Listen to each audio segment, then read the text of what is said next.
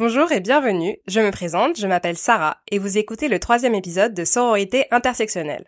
Aujourd'hui, mon invité est Corinne. Bonjour Il s'agit d'un podcast qui fait le portrait intime de la relation des gens à leur corps et leur identité, une conversation profonde et honnête pour révéler la complexité raciale des personnes racisées dans les anciennes puissances coloniales. Dans cet épisode, nous parlerons de la difficulté de se construire en tant que l'aîné dans une famille immigrée, du poids du regard des autres et du poids tout court.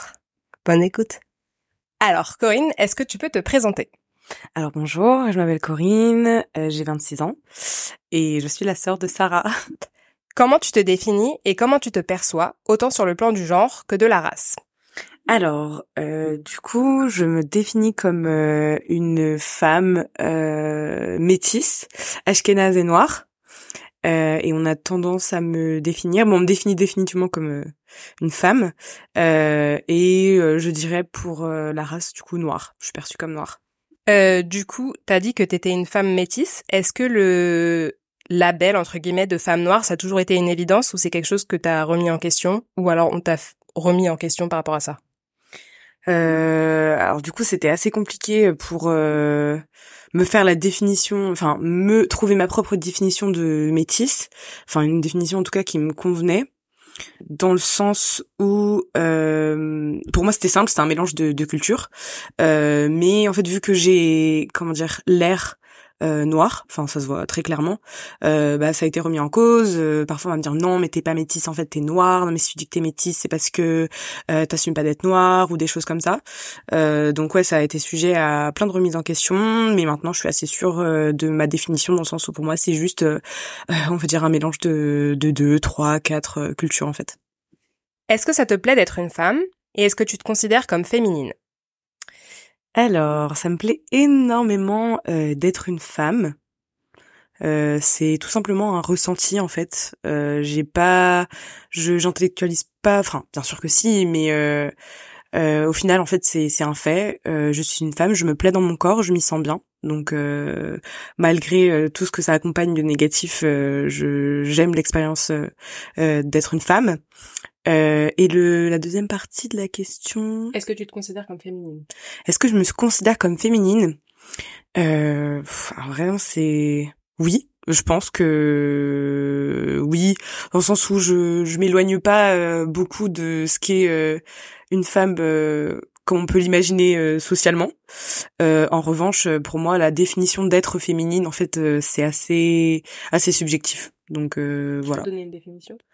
Pour moi, être féminine, c'est tout simplement euh, être femme et s'assumer comme telle, et s'aimer comme telle.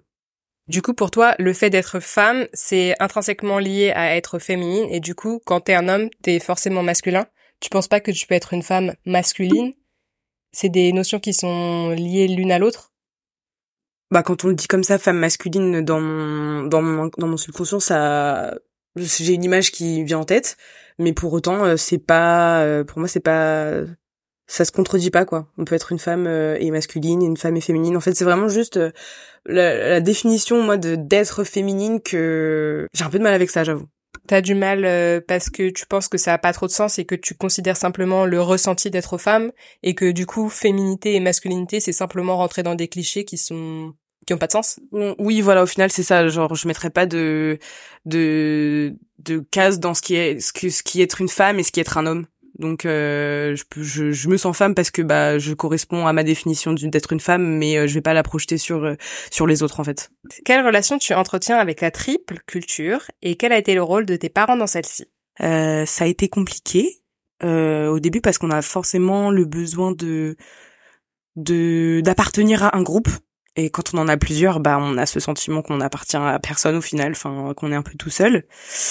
Euh, maintenant ça va très bien, j'ai une relation euh, assez positive et du coup ça, enfin c'est aussi, je pense, par rapport à mes parents dans le sens où ils ont toujours eu un regard assez positif sur ça. En fait, c'est juste prendre le positif des deux mondes. Pour ma part, euh, bah, mes parents étaient enfin il y avait pas trop de doute sur qui ils étaient dans le sens où bah mon père était ashkénaze enfin mon père est ashkénaze et euh, ma mère est noire et à la fois je suis française donc c'est des faits euh, et mes parents euh, enfin juste étaient super factuels avec ça. Donc voilà c'est comme ça réjouis-toi-en. T'as parlé d'une culture qui dominait, enfin que tu devais trouver une appartenance et que du coup t'avais des difficultés à jongler entre les trois. Mais du coup, quand tu dis dominer, tu parles de laquelle? Hum... Euh, je sais pas moi au niveau de mon développement personnel c'est compliqué parce que à la fois euh, je m'identifiais à ma mère qui est noire africaine et je suis née en Côte d'Ivoire. Euh, à la fois euh, la famille qui était proche de moi géographiquement parlant c'était la famille ashkénaze. Euh, et euh, l'univers et dans lequel j'ai grandi en fait c'était la France. Donc j'étais un peu tiraillée euh, au niveau des trois, mais c'est vrai que de manière générale, la dominante, ça reste euh, le fait d'être français. En fait, c'est souvent ça qui va être remis en question, quoi. Remis en question dans quel sens? Bah dans le sens où euh, plus j'ai d'identité, dans le sens où Ashkenaz, euh, Douar, je sais pas, je pourrais rajouter autre chose, bah plus j'ai de ce de ça, moins je serai française en fait. Ensuite, t'as dit que ta mère était noire. Euh, et t'as, enfin, t'as pas précisé qu'elle était ivoirienne. Est-ce que tu penses qu'il, enfin, est-ce que tu définis du coup la culture comme la culture noire ou la culture ivoirienne? Laquelle des deux t'a influencé? Est-ce que tu fais une différence entre les deux? Euh, Je pense qu'en fait, euh, c'est vraiment deux choses peuvent être vraies à la fois dans le sens où à la fois j'ai été euh, influencée par euh, le fait d'être ivoirienne. Bah, parce que ma mère comme tu disais elle est ivoirienne euh, et du coup bah elle est pas camerounaise. Enfin il y a une langue des expressions etc qui découlent et qui sont bah, tout simplement de la Côte d'Ivoire. Mais en fait en tant que française on a aussi l'expérience d'être noire. Euh, c'est-à-dire que euh, euh, que je sois camerounaise, ivoirienne, sénégalaise, en fait, dans un, univers, dans un, un environnement où je suis noire et les autres sont blancs, bah au final ça ça change rien que je sois ivoirienne, sénégalaise ou, ou autre quoi. Est-ce que tu as déjà eu un moment où tu t'es pas senti à ta place dans une de tes cultures? Mmh, bah c'est vrai qu'en fait ça, ça ça ça a été par phase. Euh, dans le sens où, euh, bah, en fait, très très très très jeune, euh, je me suis rendu compte que j'étais métisse dans le sens où ma mère était noire, mon père blanc, donc j'ai demandé pourquoi j'étais ni l'un ni l'autre, parce que du coup j'avais l'air d'être un peu juste euh, alien dans tout ça. Euh, et du coup, quand j'étais très proche de ma mère, euh, quand je me sentais très proche de ma famille ivoirienne, etc., bah, je me sentais plus ivoirienne. Euh, et en fait, parfois, bah, ça allait être remis en question dans le sens où mais t'es française, mais tu restes euh, blanche. En fait, on me faisait des remarques comme ça, qui, à l'inverse, quand j'étais dans un univers où, euh, bah, avec ma famille, par exemple, euh, ashkénaze française, c'était oui, mais t'es noire. oui, mais enfin, et du coup, en fait, dans ce rejet, j'avais tendance à me réfugier dans l'aspect différent de ma culture donc ça fait que j'ai eu des phases où j'étais oui euh, non mais je suis française oui euh, non mais au final je suis noire non mais oui mais euh, c'est métissage etc donc donc ça a été compliqué et et c'est plus le cas. Du coup ta première prise de conscience de ta différence c'était dans l'enceinte familiale où tu t'es rendu compte que t'étais pas comme ton père et pas comme ta mère? Oui c'est ça. C'est vraiment ça. C'était juste on va dire un enfant voilà tout simplement qui qui regarde ses deux parents, qui ressemble à aucun des deux, et c'est juste une question euh, pourquoi euh, pourquoi moi je suis différente de vous deux? Et euh, bah mes parents ils répondaient tout simplement oui enfin c'est un peu bête comme ça mais voilà j'étais un enfant.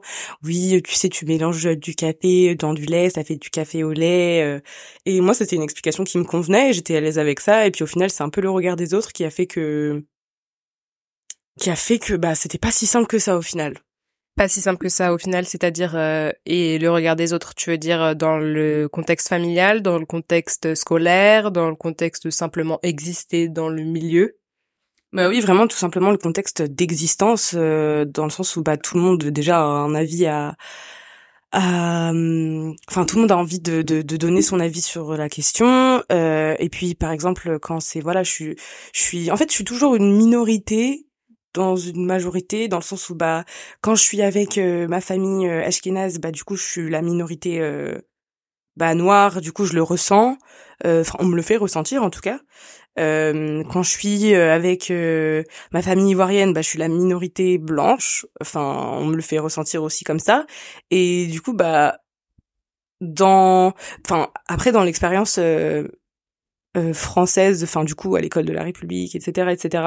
Euh, c'est pour ça que je parlais de l'expérience vraiment d'être euh, une femme bah, noir, perçu comme noir, parce que bah du coup ça, au final, me rapprochait des femmes non blanches en fait, tout simplement parce que du coup comme on était défini non blanche on faisait partie de la minorité et on se posait pas nécessairement la question de euh, oui euh, mais est-ce que ton père est-ce que ta mère ceci cela quoi euh, du coup tu as mentionné le fait que tu étais née en Côte d'Ivoire est-ce que tu en as un moindre souvenir et est-ce que ça a influencé ton rapport à ta culture? Oui euh, alors j'ai pas de souvenir parce que je suis arrivée en France quand j'avais j'avais moins d'un an donc c'était c'était tout bébé. Après j'y suis retournée très régulièrement. Euh, ça l'a beaucoup influencé dans le sens où bah ne serait-ce que quand on remettait en question le fait que j'étais ivoirienne je disais non mais moi je suis née ici j'ai le passeport bon c'est pas nécessairement un argument mais euh, mais en fait euh, ça le fait que j'utilise cet argument ça me confortait un peu dans le fait que bah même si j'étais euh, euh bah métisse bah non j'étais née en Côte d'Ivoire et ma mère était jamais enfin jamais venue en France à ce moment-là donc euh, j'ai j'ai cette racine en fait aussi le sentiment de bah d'être enfant d'immigrés de première génération. Du coup, il est d'autant plus, on va dire, euh, euh, puissant chez moi. Euh, du coup, tu as mentionné être une minorité dans le contexte scolaire. Est-ce que tu peux un peu plus développer dans quel milieu scolaire tu as grandi et quel a été ton ressenti? Alors du coup, j'ai fait quasi toute ma scolarité. non, j'ai fait toute ma scolarité, même même à, à la à l'université. Donc j'étais en école de commerce. Donc depuis la primaire jusqu'à jusqu'à l'école de commerce, j'étais dans un environnement majoritairement blanc. Euh, catholique, euh, donc j'ai fait une école privée euh, du collège au lycée, donc ensuite à l'université aussi.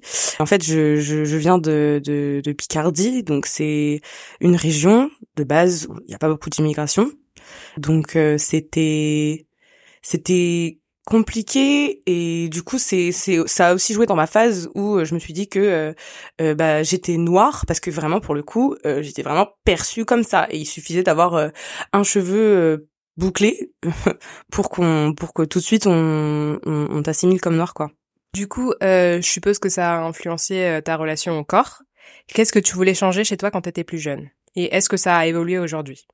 Ah, alors je pense que il y a pas mal de monde qui vont se reconnaître dans ça, mais euh, du coup pour moi c'était le cheveu. Euh, j'ai eu beaucoup de mal avec euh, mon cheveu, mon rapport aux cheveux. Euh, j'ai jamais, enfin depuis depuis peu si, mais j'aimais vraiment pas du tout mon cheveu. Et je pense que je savais pas m'en occuper non plus, et puis ma mère non plus. Et puis c'était un peu un sujet de ah mais si tu fais des enfants avec un blond, ils auront des trop beaux cheveux bouclés, parce que enfin soi-disant ça laisse entendre que mes cheveux ils sont trop crépus quoi. Donc euh, ça, ça a été difficile, ça m'a valu des remarques euh, euh, difficiles depuis bah très très tôt. Donc ma mère m'a défrisé les cheveux plus jeune et en fait elle avait un peu le contrôle sur sur tout ça. Donc ça veut dire que bah quand ça lui plaisait plus de défriser mes cheveux, bah elle les a coupés. Donc j'avais une afro en CM2 et ça m'appelait Bob Marley alors qu'il enfin il a même pas d'afro hein, mais pour vous dire euh, à quel point juste un noir est un noir quoi euh, donc ça m'a appelé Bob Marley euh, donc ça m'a un peu traumatisé dans le sens où bah voilà quoi en plus on veut ressembler à une princesse à cet âge-là on veut avoir les cheveux lisses longs en fait on veut un peu se conformer et bah ça ça ça ça colle pas quoi parce que du coup on n'a pas du tout le même type de cheveux et, et c'est vraiment le point qui est utilisé pour pour discriminer et pour abaisser et, euh, et ça a changé. Euh, moi, je suis passée par des étapes de lissage. J'ai fait des tresses au collège. Alors là, scandale, ça m'a fait la pieuvre, euh, médusa. J'ai été traumatisée. J'en ai plus jamais refait jusque jusqu'à euh, mes 18 ans. Une fois que, en fait, euh, j'ai fini le lycée, j'ai fait des tresses. C'était le bac, j'ai fait des tresses et et tout le monde m'a dit mais ça, ça m'allait trop bien et tout.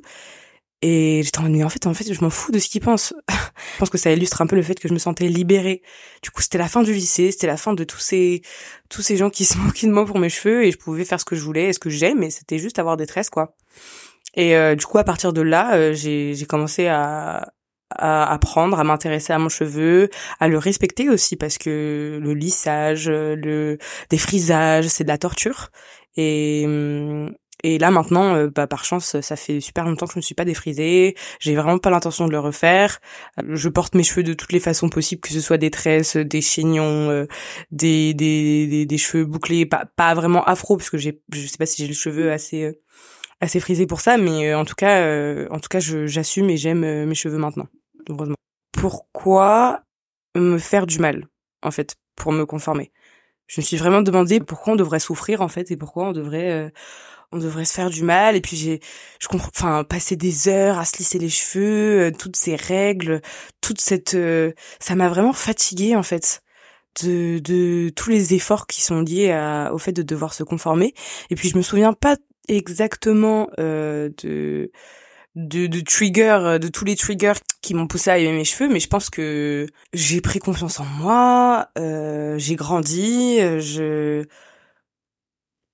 j'étais plus sûre de moi dans qui j'étais en fait aussi. Et du coup ça fait que bah quand on me disait ah tes cheveux t'as fait des tresses je suis en mode bah ouais j'acceptais plus les les remarques. Je pense que c'est vraiment un changement intérieur. Il y avait aussi un mouvement à l'époque euh, de d'acceptation de soi de de de revendication des cheveux bouclés aussi hein, parce que quand j'en discute avec euh, bah, d'autres amis à moi qui ont les cheveux frisés c'est vrai que c'est surtout après le lycée, à cette époque 2018, que bah, on a eu des premières influenceuses euh, qui, qui avaient les cheveux frisés et qui, qui invitaient à, à bah, prendre soin de son cheveu plutôt que de les lisser en fait. Du coup, euh, pour être très clair, euh, ce qui t'a poussé à te lisser les cheveux et à donc te dénaturer les cheveux, à partir du moment où t'es devenue entre guillemets indépendante, où tu pouvais prendre soin de toi, donc collège, lycée, c'était euh, une volonté euh, de te conformer euh, aux critères de beauté ou simplement une volonté de paraître neutre dans un espace blanc?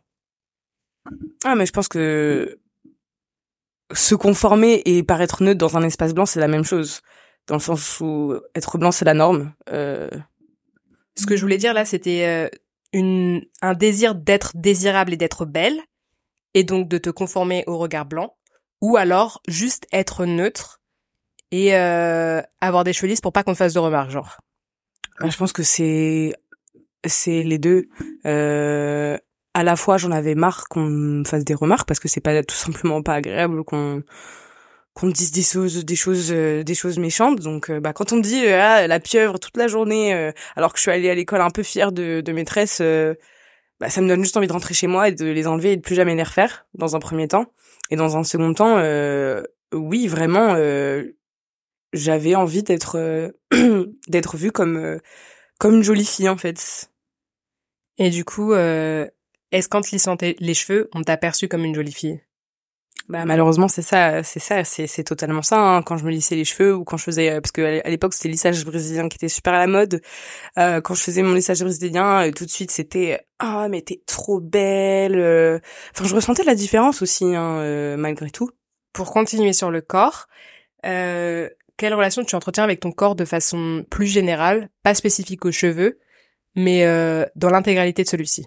J'ai un rapport vraiment qui passe de l'amour à la haine euh, assez rapidement, euh, que ce soit pour les cheveux, que ce soit pour pour le poids aussi, que ce soit pour ce dont je suis censée avoir l'air. C'est-à-dire que bah en tant que femme euh, perçu comme noir, bah il y a des stéréotypes liés aux fesses, euh, liés à la musculature, etc. qui bah qui mettent une petite pression. C'est-à-dire que bah il y a des blagues du style ah mais t'as des fesses de blanche alors que t'es pas blanche, c'est pas normal. Enfin c'est des choses qui qui m'entouraient un petit peu, euh, même si elles n'étaient pas dites directement. Du coup bah ça ça atteint le subconscient que ce soit le rapport au poil aussi hein, euh, je suis assez poilue et du coup bah j'ai eu vraiment euh, des, des sales remarques euh, tout le collège euh, et le lycée c'était difficile. C'était un ras-le-bol en fait de, de devoir se raser de devoir faire ceci de devoir faire cela. En fait j'ai trouvé tout simplement plus de sens.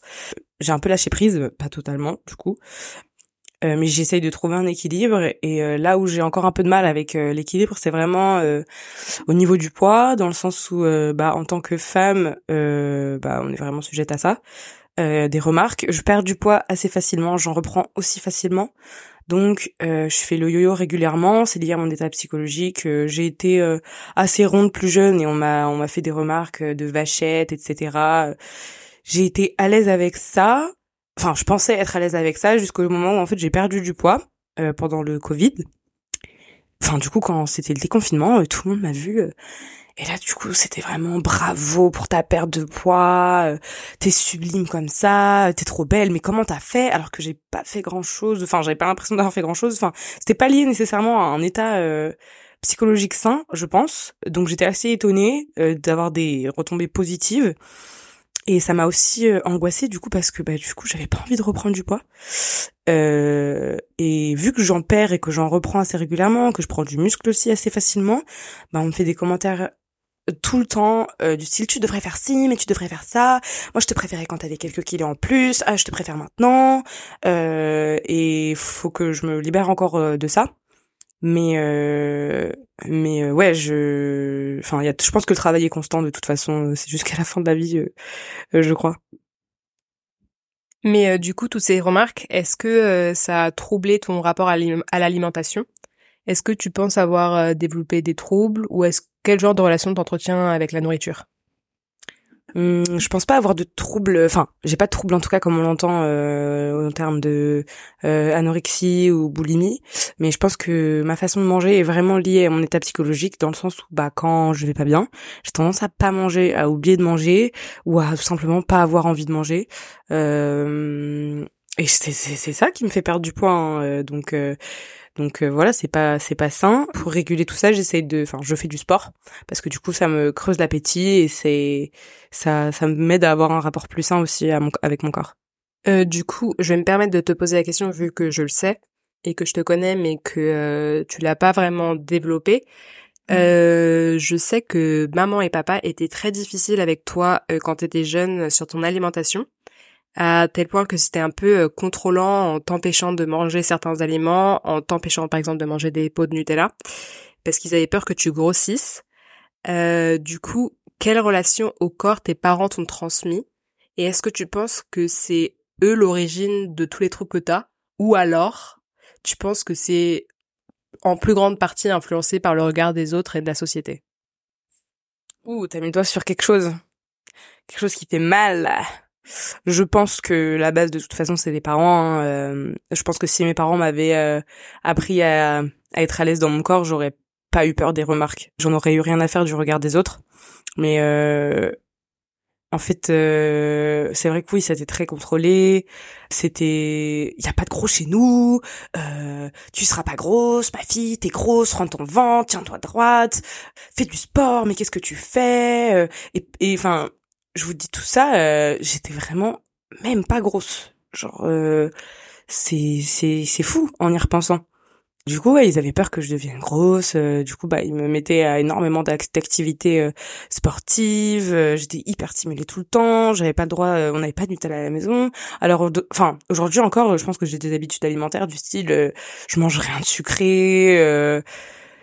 je pense que ça, ça a été vraiment 200% influencé par par mes parents parce que de base j'ai quand même une personnalité qui arrive à, à passer au-dessus des remarques des autres, des gens que je connais pas, etc. Mais du coup là que ça vienne du foyer parental, ouais, ça a clairement forgé, je pense, euh, euh, un stress à ce niveau-là euh, chez moi. On peut aussi entendre parfois que du coup quand on a des parents qui contrôlent comme ça, ils mettent leurs enfants à des régimes. Est-ce que ça a été ton cas? Non, j'ai pas, j'ai pas été soumise à des régimes bien heureusement mais enfin du coup c'était des petites remarques du style euh, j'ai mangé euh, t'as mangé quoi? J'ai mangé ça euh, ah bah tu devrais pas quoi. Mais sinon c'était pas c'était pas on m'arrache l'assiette et on m'en met une autre. Mais enfin de toute façon les remarques le pouvoir des mots est aussi fort donc voilà. Et est-ce que toute cette relation troublée au poids ça t'a plus tard du coup quand c'était toi qui contrôlais ton alimentation donné des idées du style faire des régimes porter des corsets ou ce genre de trucs euh, toxiques euh, de la culture de la maigreur? Euh, Non, pas du tout. C'était vraiment, ça se manifestait juste vraiment dans le fait de, de, enfin, manger sainement, de. Est-ce que j'ai fait des régimes? Attends, laisse-moi réfléchir. Ou une addiction malsaine au sport ou ce genre de trucs, quoi. Non, même pas, mais en fait, c'était un stress constant. Euh, c'était un stress dans le sens où on y, on fait pas quelque chose pour euh, y remédier, mais en tout cas, le stress est là. C'est-à-dire que bah en fait moi ce qui ce qui est mon, mon vraiment mon problème c'est la culpabilité, c'est-à-dire que j'allais manger dehors euh, encore un truc euh, alors que bah à la fois j'ai pas d'argent, à la fois j'en ai pas besoin, je me dis bah ouais en fait si je m'étais fait une salade chez moi ça aurait été mieux quoi. Donc euh, je culpabilise alors qu'il y a vraiment pas de, de culpabilité à avoir euh, sur le fait d'apprécier un repas qui nous plaît quoi. Du coup cette culpabilité elle est toujours présente aujourd'hui. Et euh, est-ce que tu as des choses que tu mets en place pour euh, essayer de t'en débarrasser? Hum, Par chance, euh, cette culpabilité, euh, bah en fait, je pense que je l'ai plus parce que actuellement j'ai le poids et la forme dont j'ai toujours eu envie d'avoir. En fait, je me sens bien dans mon corps. du coup, bah je me sens à l'aise de manger ce que je veux sans culpabiliser.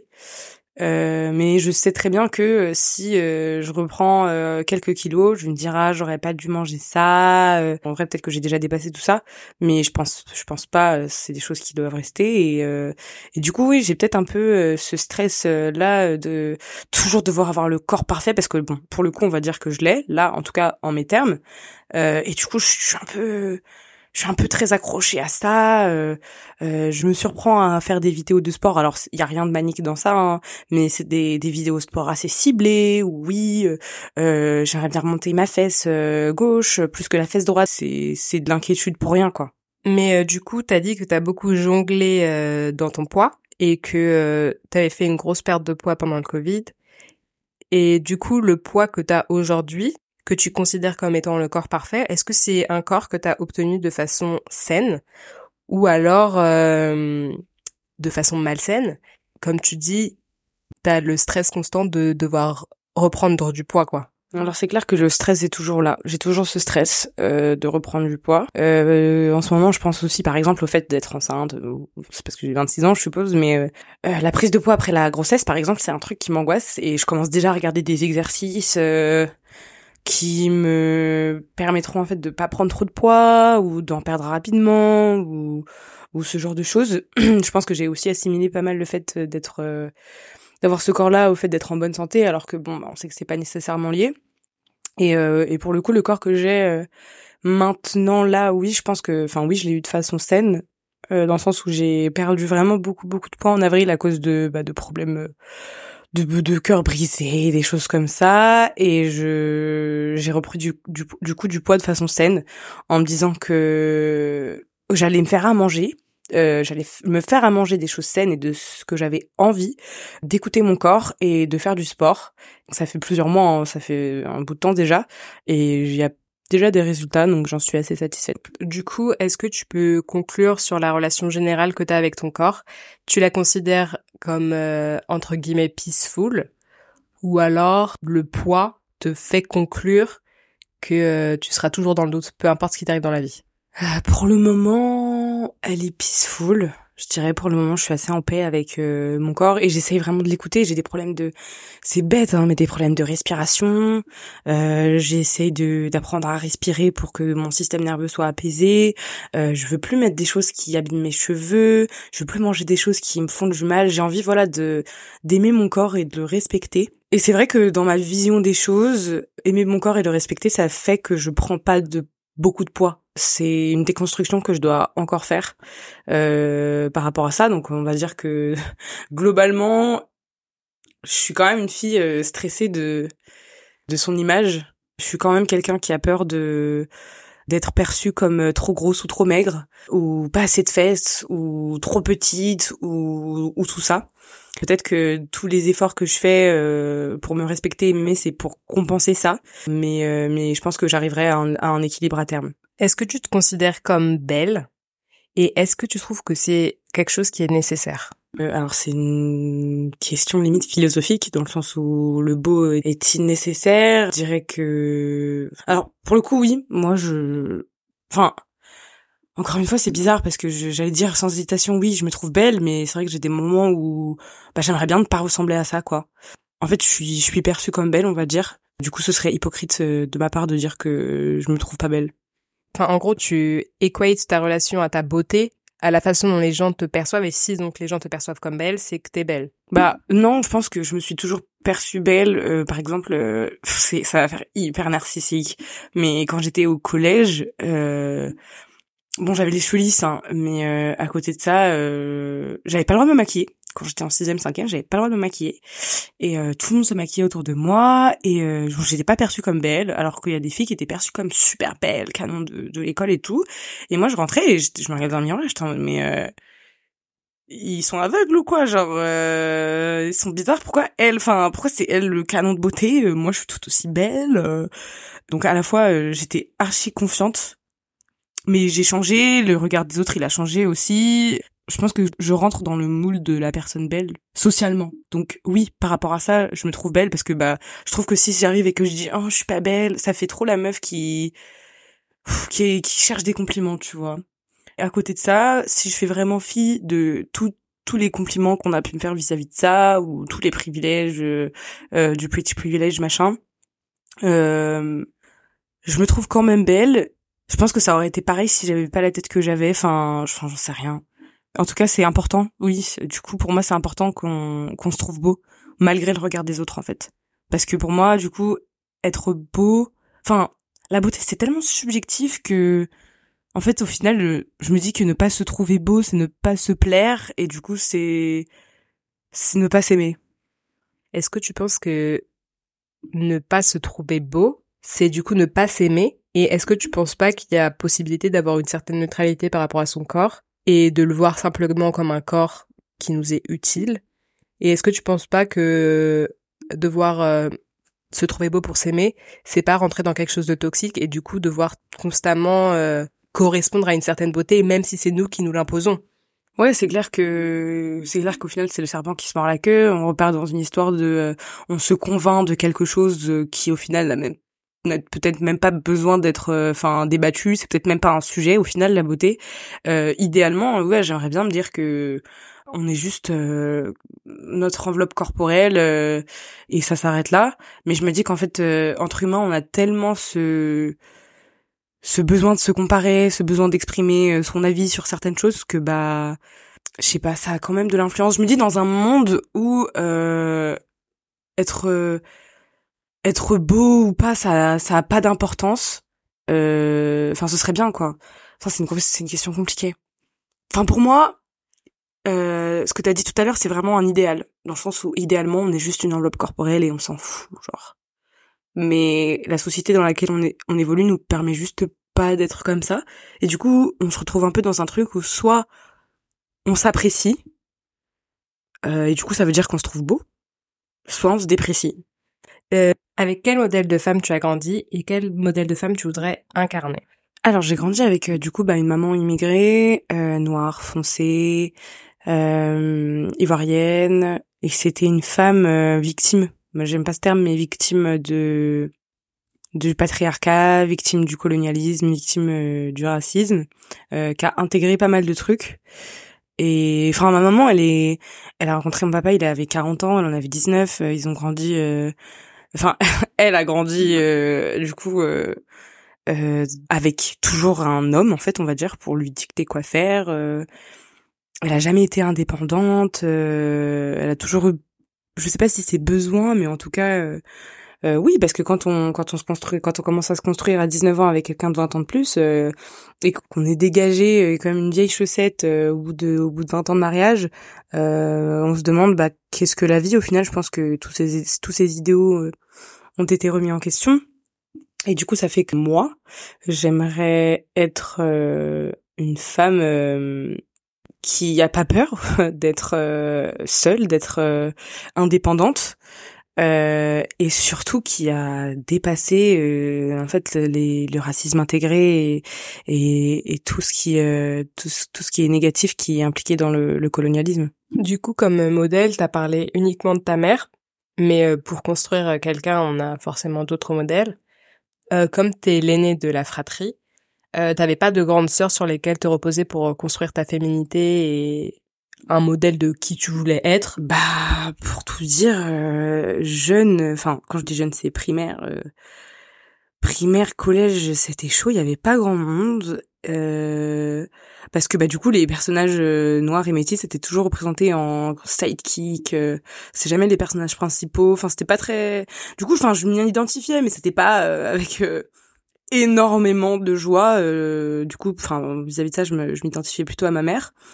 Et euh, et ensuite, il y a eu, euh, j'ai eu une petite épiphanie au collège où j'ai découvert l'univers du rap américain noir, Beyoncé, YMCNB, tout ça. Enfin après pour le coup non, Beyoncé elle m'a influencé euh, des, des, depuis Destiny Childs. Et du coup on va dire bah, de manière générale en fait des des femmes euh, euh noires américaines. Pour le coup euh, donc c'était Beyoncé, c'était Zendaya, dans Shake It Up, toutes ces femmes là quoi pendant longtemps, ouais, je me suis sentie seule et inadéquate. Comme je disais, en fait, ces femmes américaines, elles représentent vraiment le la confiance en soi, euh, le, le, le même si personne ne m'aime, je m'en fous, même si je me conforme pas, je m'en fous. Je pense à Nicki Minaj, qui m'a vraiment beaucoup influencé euh, à l'époque du collège. C'était un discours de je suis comme je suis et puis en fait j'emmerde des autres et ça m'a fait un bien fou. J'ai juste une petite question par rapport au, modèle américain. Du coup, euh, la culture noire américaine, il y a une grosse fixation sur le corps et l'hypersexualisation des femmes noires. Donc gros seins, grosses fesses, taille fine, etc. Est-ce que à un moment c'est rentré en collision avec euh, du coup les critères de beauté français que toi t'avais? Et comment toi tu t'es positionné par rapport à ça? Hum, Non, pour le coup euh, c'était assez euh, linéaire parce que même les critères de beauté français, du coup bah de la jolie blonde menue, moi je savais que je pouvais juste jamais en rêver. Donc je me suis cantonnée à l'hypersexualisation. Et pour moi du coup je devais avoir bah, des grosses fesses et des gros seins. Et et c'est ça qui me rendait belle. Non, j'abuse pour moi, j'en parlais tout à l'heure du coup de l'image que la femme noire devait avoir, euh, et c'était ça quoi. Et c'est vrai que ça a été vraiment alimenté par euh, ma vision de, de des médias euh, des médias américains, mais en France aussi, on a ces, ces stéréotypes là que bah la femme noire, elle est elle est ouais, elle est elle est sexy, elle est sauvage. Pour un, un titre d'exemple, je me suis fait un Tinder une fois dans ma life et, euh, et ouais, là, tout de suite, c'était waouh, tigresse, euh, euh, tes cheveux exotiques, euh, tes tresses, euh, oui, je suis sûre que t'es bien gaulée. je suis jamais identifiée au modèle de corporel, on va dire, de la femme blanche. Ça veut dire que quand t'es rentrée sur le marché de la séduction, entre guillemets, tu es partie en t'hypersexualisant, en, entre guillemets, vouloir correspondre à un cliché de la femme noire pour être considérée comme belle, ou alors tu t'en es complètement détaché et comment ça a du coup les relations que tu entretenais avec euh, les hommes? Hum, bah pour le coup, euh, je me suis vraiment pas du tout hyper sexualisée. C'est, j'ai laissé, j'avais pas besoin de le faire. C'est vraiment la société qui le faisait pour moi dès que j'ai eu des, des étés, euh, parce que j'en ai vraiment en plus assez tôt en CM1, je crois, euh, et puis c'est même les adultes autour de moi, hein. j'ai des flashbacks, c'est dégueulasse, hein, mais même les adultes autour de moi, ils se permettaient de faire des remarques du style, ah bah dis donc, ils ont poussé tôt, bah dis donc, ils vont être bien gros, enfin, c'était pas de mon fait euh, l'hypersexualisation et je pense que ça m'a un peu traumatisée dans le sens où euh, bah du coup j'étais vraiment pas du tout sexuelle j'ai j'avais pas de copains enfin j'en ai eu on va dire un au collège euh, j'en ai eu un en fin de lycée. C'était, enfin, en tout cas par rapport aux, autres joies, enfin aux autres filles, euh, du coup, qui, qui m'entouraient, c'était vraiment peu, on va dire, euh, par rapport à la norme. Hein. Et, et du coup, ça fait que je pense que j'avais une appréhension dans le fait qu'on veuille de moi que pour ça, quoi parce que du coup c'était tout ce que j'avais l'impression enfin j'avais l'impression de là que pour ça quoi c'est ouais t'es sexy t'es sauvage oui mais encore ça me plaisait pas donc bah du coup j'avais pas envie en fait euh, d'engager euh, des relations si c'était pour qu'on me dise que j'étais sexy et sauvage et que j'étais que ça quoi. Tu t'es construite dans les relations avec l'appréhension de correspondre à un cliché et d'être fétichisée Ouais, c'est vraiment ça, je pense plutôt euh, de l'appréhension, d'être juste là pour satisfaire sexuellement quelqu'un. ça m'a vraiment donné je pense ça m'a ça m'a fait un peu justement du coup sacraliser euh, le sexe. Dans le sens où plus jeune j'étais en mode je veux vraiment ressentir l'amour j'ai vraiment romantisé tout ça etc euh, et du coup ça fait que ouais j'avais pas de pas de partenaire avant euh, avant tard. Pour moi, c'est pas nécessairement tard, mais euh, en tout cas, je sais que j'avais euh, mille occasions qui s'étaient présentées et je, je voulais vraiment pas quoi parce que j'avais peur en fait justement de de servir qu'à ça. Du coup, c'est vraiment toi qui as refusé d'avoir des relations avec les autres plutôt que le fait qu'ils te considéraient pas comme désirable parce que tu correspondais pas aux, critères de beauté. Non, je pense que les deux peuvent être vrais, hein, dans le sens où euh, on sait très bien qu'il y a des hommes aujourd'hui qui peuvent euh, vouloir euh, un rapport avec une femme sans pour autant la respecter. Donc je me disais que bah c'était tout ça bien sûr c'était euh, inconscient hein, je m'en suis rendu compte plus tard peut-être aussi avec le rapport que j'ai avec mon père etc c'est plein de choses. Mais euh, mais ouais en tout cas euh, l'hypersexualisation euh, m'a euh, m'a dégoûté des rapports que j'aurais pu avoir on va dire. Du coup quelles sont les limites que tu te poses aujourd'hui? Donc ça en fait partie consciemment et inconsciemment et comment tu veux y remédier? Hum... Euh, je me mets pas mal de limites, notamment dans mes relations amoureuses. Euh, je j'ai toujours trouvé ça cringe l'amour. J'ai toujours été en mode oh, c'est gênant. Euh. J'avais du mal à comprendre comment on pouvait se rendre vulnérable par plaisir. J'avais du mal à me dire comment on pouvait faire confiance, comment je pouvais montrer mon corps nu à quelqu'un euh, sans avoir peur qu'il me manque de respect parce que enfin pour moi ça passe c'était c'était un gros sujet hein, euh, parce que du coup même si euh, même si on va dire que je corresponds aux critères de beauté ça n'enlèverait en fait que bah, j'avais pas mal d'appréhension vis-à-vis de mon corps. Peut-être dans cette pression justement d'avoir toujours l'air parfaite hyper sexy je me disais que ouais les gens ils avaient des attentes parce que soi-disant j'étais sexy donc je devais savoir faire certains trucs enfin beaucoup de pression euh, et du coup bah vis-à-vis de ça je me mettais de la pression sur moi euh, du style ouais euh, l'amour euh, ça sert à rien l'amour c'est nul on peut pas avoir confiance euh. bah ouais en vrai je m'empêche de tomber amoureuse. J'avais cet état d'esprit dans lequel où si un mec me draguait c'est parce qu'il avait les mauvaises intentions de base de toute façon. Si un mec me drague c'est mort. Par contre si c'est moi qui le drague là c'est mieux. Et moi j'ai eu une une grosse un gros stress financier euh, bah, je l'ai toujours. Euh, et du coup, ça fait que j'ai cherché toute ma scolarité à aller vers ce qui allait me permettre d'avoir une expérience euh, cool, euh, pas de pas de stress comme euh, la médecine ou le droit pouvait pouvait l'entendre, mais du coup quelque chose qui allait me permettre d'avoir de l'argent en fait. et ça, ça voulait dire un peu bah, mettre de côté mes aspirations personnelles en tant qu'artiste en fait parce que du coup j'adore euh, je vis pour la musique depuis toujours. Et la musique on sait très bien que c'est un c'est une cas précieuse et, elle garantit pas une aisance financière euh, qui me permettrait de pas stresser euh, par rapport à des rentrées d'argent. Donc ça c'est ça ça a clairement engagé une direction que j'ai suivie jusqu'à très très récemment, hein, jusqu'à il y a deux ans peut-être, ben, jusqu'à ce que j'ai mon diplôme tout simplement. Euh, et sur le point de vue euh, personnel, bah ça a un impact, hein, parce que du coup, oui, euh, quand on fait pas la carrière qu'on veut et pour ce pourquoi on a, on pense être fait profondément, bah on a le, syndrome de l'imposteur, de on doute, on tourne un peu en rond et et du coup je suis hyper hyper hyper sévère avec moi-même. Euh, mais encore une fois, c'est vraiment sur ce truc de la culpabilité. Ça veut dire que je je me dis que ah, j'ai pas fait euh, mes deux heures de piano aujourd'hui. Euh, J'exagère, donc ça veut dire que bah demain euh, je vais euh, pas faire un truc, je vais pas faire un truc cool que j'avais envie de faire et je vais faire quatre heures de piano à la place, par exemple. Des trucs, des trucs comme ça. J'ai tendance à me punir un peu, ou par exemple euh, j'ai dépensé beaucoup beaucoup ça je le fais plus mais j'ai dépensé trop trop trop trop trop d'argent euh, enfin plus que je ne peux. Je me mange je mange pas le soir parce que je me dis il euh, y a rien dans mon frigo qui me plaît bah oui. Enfin si j'avais économisé mon argent j'aurais peut-être pu m'acheter ce que j'avais envie de m'acheter donc bah pour me punir je vais pas manger. Parce que bah du coup je mérite pas. Enfin des trucs des trucs comme ça quoi.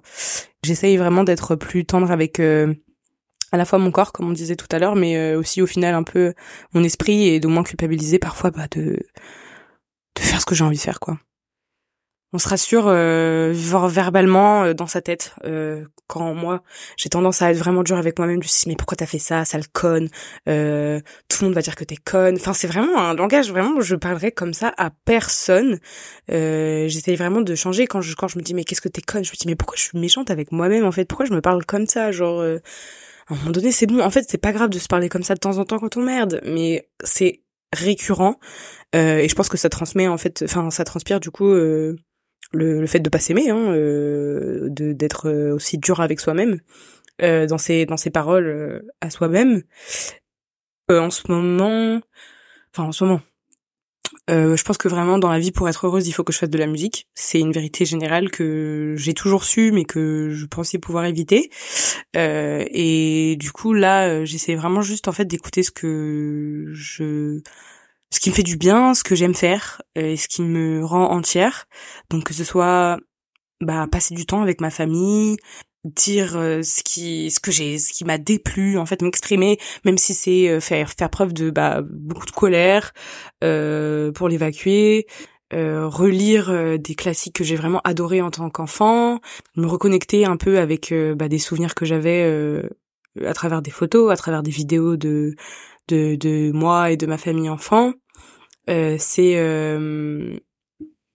c'est aussi euh, me détacher du capitalisme dans le sens où on est habitué à avoir un train de vie où on se réveille le matin, on va au taf, euh, on revient le soir, euh, on fait un bisou à sa femme, on, on plante des fleurs, on...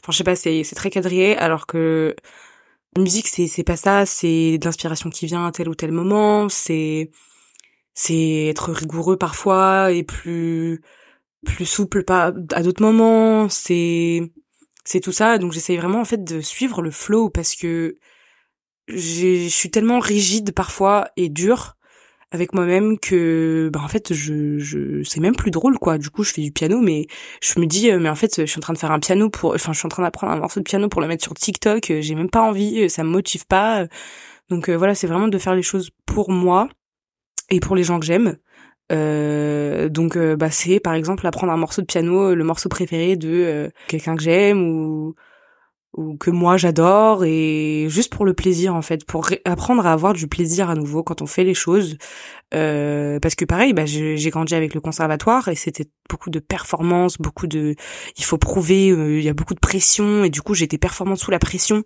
Et là du coup j'arrive plus à faire quoi que ce soit en fait parce qu'il y a pas de pression je suis au chômage euh, il y a pas d'enjeu grave demain et du coup, j'arrive plus à fonctionner autrement que, que comme ça. Donc là, c'est vraiment de, de, se défaire de tout ça, de la performance qui est liée bah, au capitalisme, qui est liée au fait de prouver aux autres que, enfin, sa place dans la société.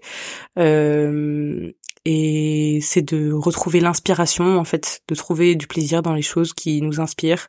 Quand je compose, euh, de pas me mettre de, de limites sur euh, ah il faut que je compose pour euh, que je sois sur le créneau le créneau d'Ayana Nakamura il faut que je sois de ce style ou de ce style là c'est de dire mais non en fait. Moi ma musique elle va être mon propre style. Et si vous arrivez pas à le catégoriser dans R&B ou dans pop bah en fait c'est pas mon problème c'est c'est ce genre de travail que je suis en train de faire euh, sur moi-même. Du coup là cette période euh, après ces cinq ans euh, où tu t'es pas écouté, c'est vraiment un moment pour toi où comme si tu heal ton inner child et que tu reprends possession de ta vie et que tu fais enfin les choses que tu as envie de faire en fait. Du coup, qu'est-ce que tu dirais à la fille que t'étais il y a cinq ans par exemple? Je dirais que elle est super forte parce qu'elle a fait vraiment beaucoup de choses, elle a supporté beaucoup de choses, euh, et elle a été euh, ben en fait euh, hyper performante et à la fois enfin à la, sur tous les niveaux. Enfin j'arrivais à avoir euh, une vie sociable j'arrivais à, à, à être bonne en musique j'arrivais à à avoir des bonnes notes à l'école alors que bah, j'avais un environnement vraiment chaotique et des problèmes un peu bah, psychologiques on va dire euh, liés à ma, à ma situation familiale etc donc euh, vraiment, je tiens à lui dire à la petite Coco euh, d'avant que il faut savoir, ouais, que ce que tu supportes, il y a vraiment peu de gens qui qui pourraient le supporter. Tout le monde n'arriverait pas à le faire. Et il faut pas que tu doutes euh, de toi parce que tu tu déchires. Euh, T'auras le temps de de process tout ça euh, un peu plus tard. Mais par contre, c'est vrai que si tu pouvais te poser et te demander parfois si ce que tu fais c'est pour toi ou pour les autres et t'écouter plus, euh, ce serait génial parce que bah tu le mérites en fait. Merci beaucoup pour ce témoignage. C'est tout pour cet épisode. Rendez-vous dans deux semaines pour le prochain épisode de Sororité intersectionnelle.